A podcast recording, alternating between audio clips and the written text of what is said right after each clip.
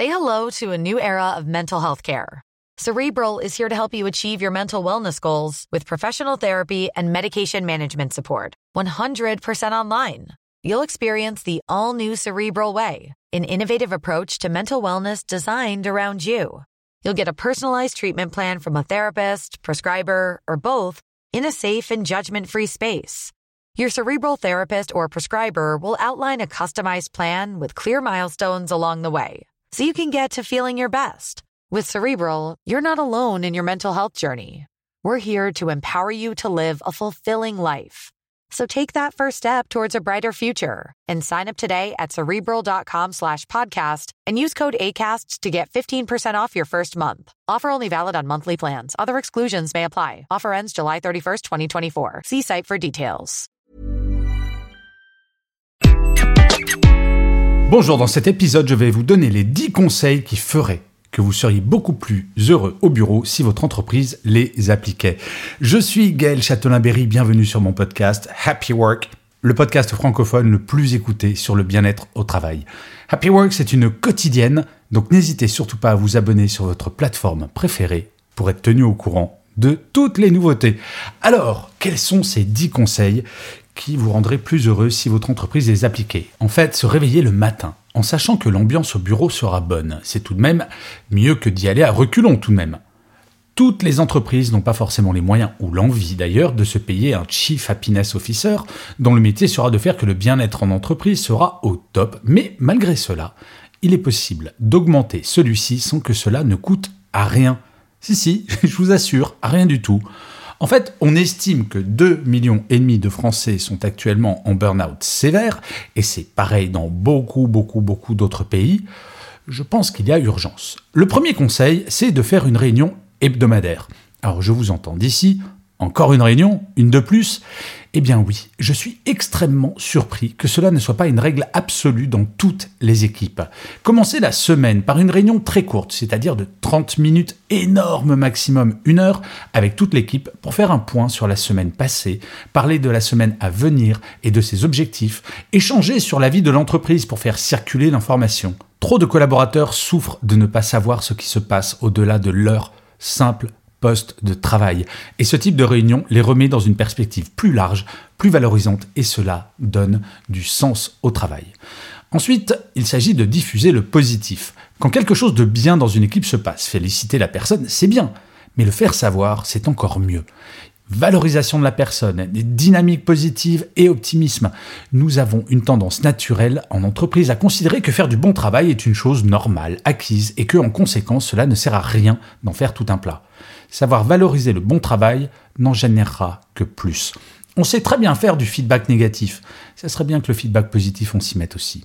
Il faut valoriser également les mauvaises nouvelles et les échecs. Quand quelqu'un fait une erreur, il faut savoir la mettre en valeur. Oui, oui, vous m'avez bien entendu.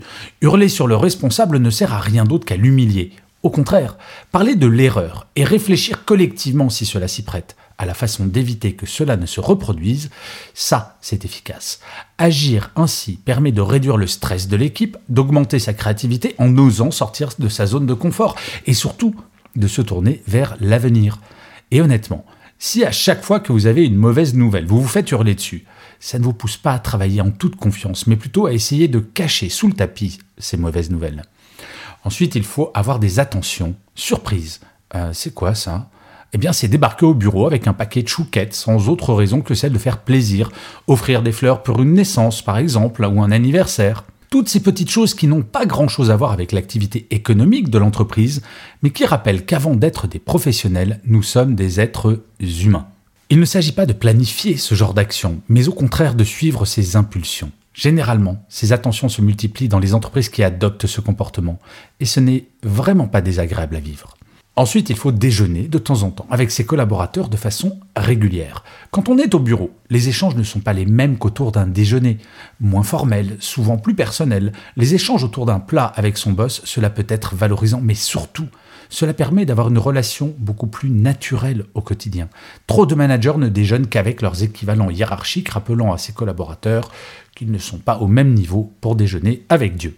Et cela est valable à tous les niveaux. Lorsque j'étais chez TF1, Patrick Lelay, le PDG, organisait régulièrement des petits déjeuners avec une dizaine de collaborateurs de tous les niveaux hiérarchiques pour échanger librement sur l'entreprise. Ensuite, il faut traiter les problèmes. Un problème ne disparaît pas en regardant dans le sens opposé. Et oui, c'est une évidence, mais je le rappelle quand même. Chaque collaborateur en a chaque jour, des petits ou des gros. Cela peut aller de sa lampe qui ne marche plus au client qui veut annuler son contrat. Il est fondamental de considérer chaque problème et surtout de le traiter de façon efficace. Trop de managers considèrent que seuls les problèmes prioritaires à ses yeux doivent être traités, ce qui, au final, fait que de petits problèmes non traités, cumulés les uns aux autres, démotivent les équipes et génèrent une mauvaise ambiance. Il faut ensuite stimuler la critique. Le chef infaillible, vous le connaissez, vous? Ben moi non plus, je vous rassure. Un manager doit pousser ses équipes à critiquer ses décisions, sa stratégie. Si à chaque fois qu'il prend une décision, tout le monde applaudit des deux mains, non seulement il finira par se sentir très seul, mais surtout l'implication de ses collaborateurs et collaboratrices va baisser petit à petit. Après tout, si mon boss a toujours raison, à quoi bon lui apporter mes idées? Cela fait sens. Il faut également, bien entendu, rencontrer ses équipes. S'enfermer dans son bureau du matin au soir ne favorise pas la bonne ambiance. Un manager doit traîner de temps en temps à la machine à café, par exemple. Passer dans les bureaux et dire bonjour, avoir quelques conversations informelles. Bien entendu, il ne peut pas consacrer sa journée entière à cela, mais le faire de temps en temps, cela détendra et surtout, cela sera l'occasion pour ses collaborateurs et collaboratrices d'éventuellement aborder des sujets qui ne peuvent l'être en réunion. Une nouvelle idée, un problème, un sujet personnel. À lui de stimuler la libération de la parole. Plus une entreprise parle, plus elle est saine. J'ai connu une entreprise que je ne peux pas nommer où la culture du silence était reine, et les rumeurs malveillantes également la pire des choses pour l'ambiance en entreprise. Quelque chose de très simple maintenant. Dire bonjour, c'est la plus simple des choses. Et pourtant, vous n'imaginez pas le nombre de messages que je reçois sur mon site web de gens qui m'expliquent bah, mon manager ne me dit pas bonjour, tout simplement bonjour. Lever le nez et dire bonjour à toute personne vivante croisée, ça ne coûte rien et ça fait du bien. Et dire bonjour, si on rajoute le prénom derrière, qu'on demande ça va et qu'on attend la réponse, c'est encore mieux. Et enfin, et ce n'est pas le moins important, interdire les réunions après 18 heures. Non, la vie en entreprise n'est pas prioritaire sur la vie personnelle et il est bon de le rappeler de temps en temps. Les entreprises agissant ainsi déculpabilisent totalement les collaborateurs et collaboratrices qui n'ont plus à s'excuser d'avoir une vie personnelle. Et je peux vous garantir que ça, c'est de plus en plus important, notamment pour les jeunes générations, mais pas que. Bien entendu, le bien-être en entreprise ne se limite pas à ces quelques points, mais croyez-moi, si ces dix petits trucs tout simples étaient appliqués dans toutes les entreprises par tous les managers, le niveau moyen de bien-être augmenterait grandement. Idéalement, ces règles devraient être imposées par la direction générale de l'entreprise à l'ensemble de ses managers, mais comme cela n'est que rarement le cas, chaque manager à son niveau peut agir et changer petit à petit les comportements. Comme je le rappelle souvent, une étude faite par le département d'économie de l'Université de Warwick, Royaume-Uni, montre que la productivité d'une équipe heureuse augmente de 12%. Donc n'hésitez pas, si jamais vous n'êtes pas manager, à partager cet épisode avec votre manager. Et je finirai cet épisode comme d'habitude en lisant le commentaire laissé par l'un ou l'une d'entre vous sur l'une des plateformes d'écoute.